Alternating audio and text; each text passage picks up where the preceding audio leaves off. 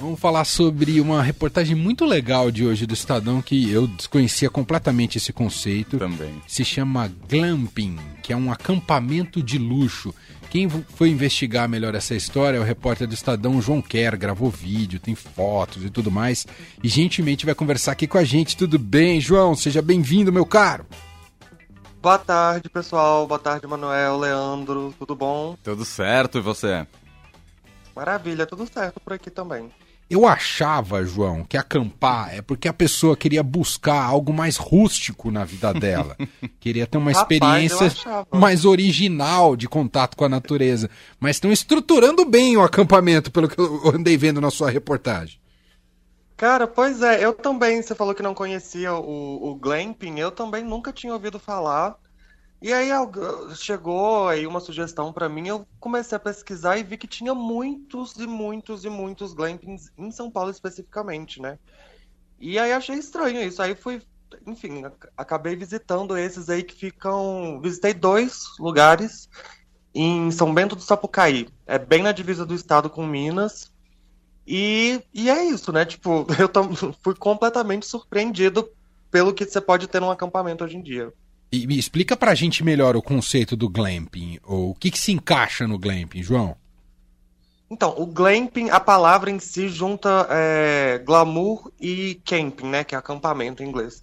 É, o conceito em si é basicamente você ter um tipo de hospedagem uh, de luxo, mas aí esse luxo pode variar de um lugar para o outro, né, tipo, de acordo com o que você está disposto a pagar também.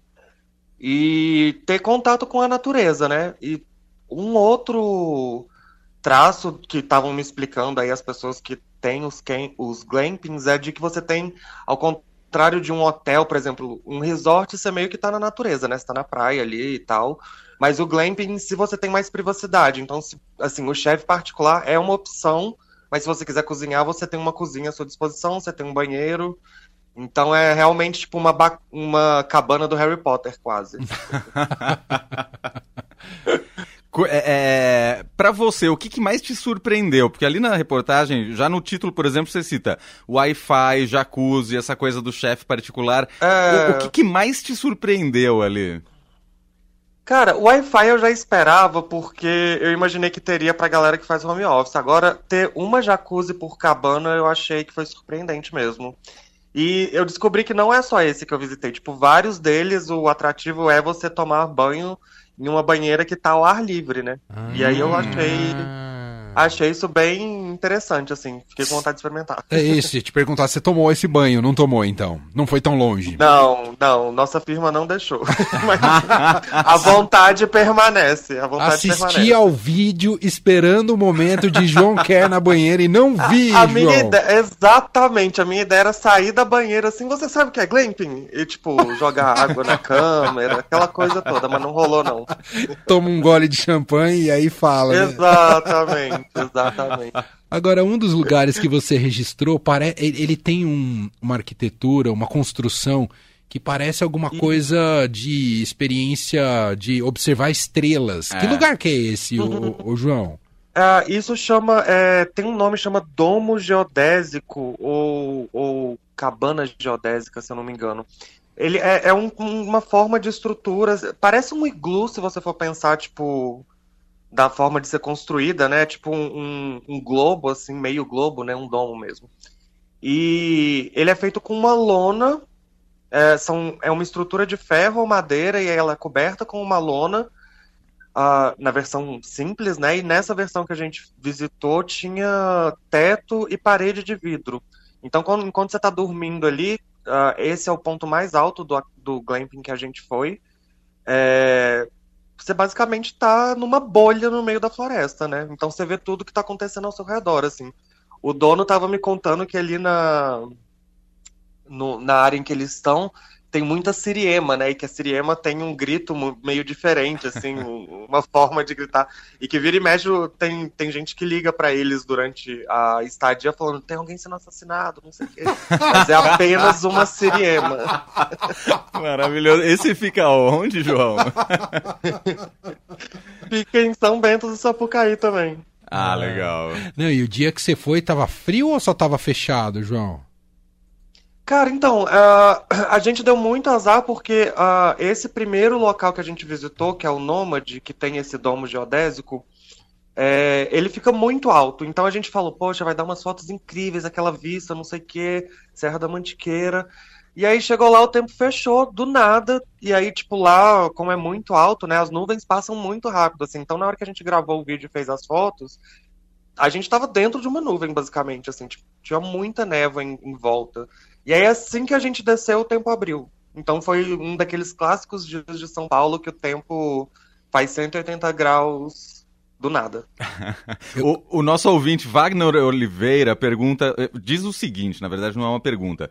O dia que tiver ar condicionado na barraca eu acampo, tem ar condicionado também? Não é nem barraca, Poxa, pois né? vá, porque não tem não só ar condicionado como tem aquecedor também. Então se você sentir frio você pode ligar o aquecedor. Perfeito. Agora, a, a, eu acho que é incrível sensação, claro que a gente fala muito dessa estrutura que é bem completa, mas tem essa. A, a principal experiência é estar tá no meio mesmo da natureza, o silêncio absoluto, não é, João? É, nossa, é bem tranquilo lá, viu? Tipo, tem. São essa que. Esse nômade. A cara. A, os chalés e as cabanas do Cara de Cão, que é onde tem o trailer, uh, tem mais gente em volta, né? Porque ele é mais na parte baixa da montanha. Esse outro, que é na parte alta, são, se eu não me engano, sete cabanas, cada uma de, um, de uma arquitetura diferente.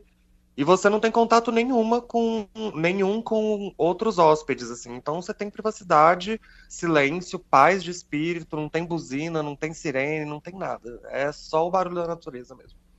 Atenção, senhoras e senhores, com vocês chegando aqui na Rádio Eldorado, o canto da Seriema.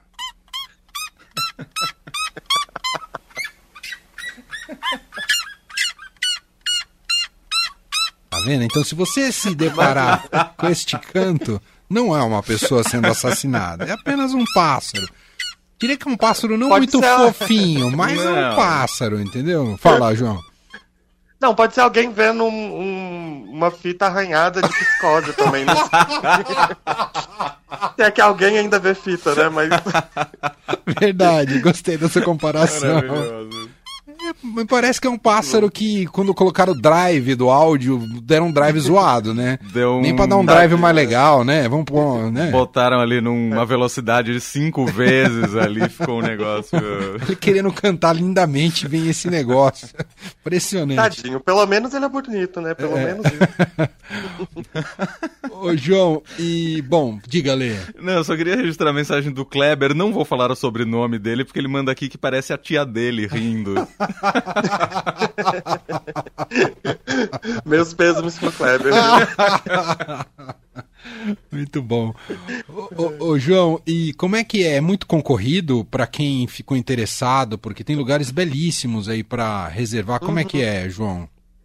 Ó, o que eles me disseram é que a alta temporada vai mais ou menos ali de maio a outubro, mas que normalmente é eles trabalham com uma ocupação de 70%, mais ou menos. Então, uhum. se tiver umas duas semanas aí de antecedência, acho que dá para programar com tranquilidade. Mas depende, né? Tem, eu, eu fiquei muito espantado, assim, porque tem várias, em várias cidades e de várias formas, assim. Uhum. É, teve um que eu queria visitar e não deu tempo para pauta, que fica em Ubatuba, que é tipo uma cabana de bambu no meio de um lago. Eu não entendi direito o conceito. Pelas fotos parece lindo, mas fiquei com medo de, sei lá, vai que sair um jacaré dali, alguma coisa.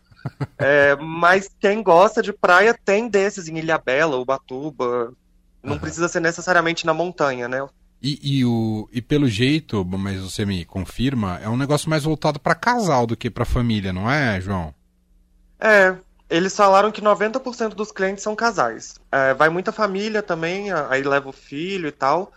Uh, eu pesquisando, assim, vi algumas viagens que eram tipo de amigas, que, sei lá, resolveram passar o fim de semana juntas. Mas não sei, eu particularmente iria sozinho mesmo. Você e a Siriema no, na é, natureza. Exatamente. Pronto, é isso. Imagina, a Siriema entra na jacuzzi comigo. Ó, oh, gente, para quem quiser são dois, tá completo lá. Tem a matéria completa no estadão.com.br e tem o vídeo para você conhecer o João Quer.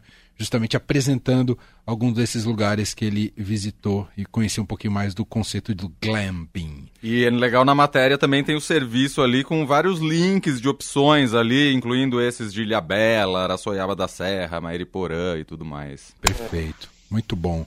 João, muito legal a sua participação por aqui. Obrigado, parabéns aí pela reportagem, tá muito legal. E a gente se fala, meu caro. Imagina, pessoal. Obrigado o convite. Boa tarde aí a todo mundo. Valeu.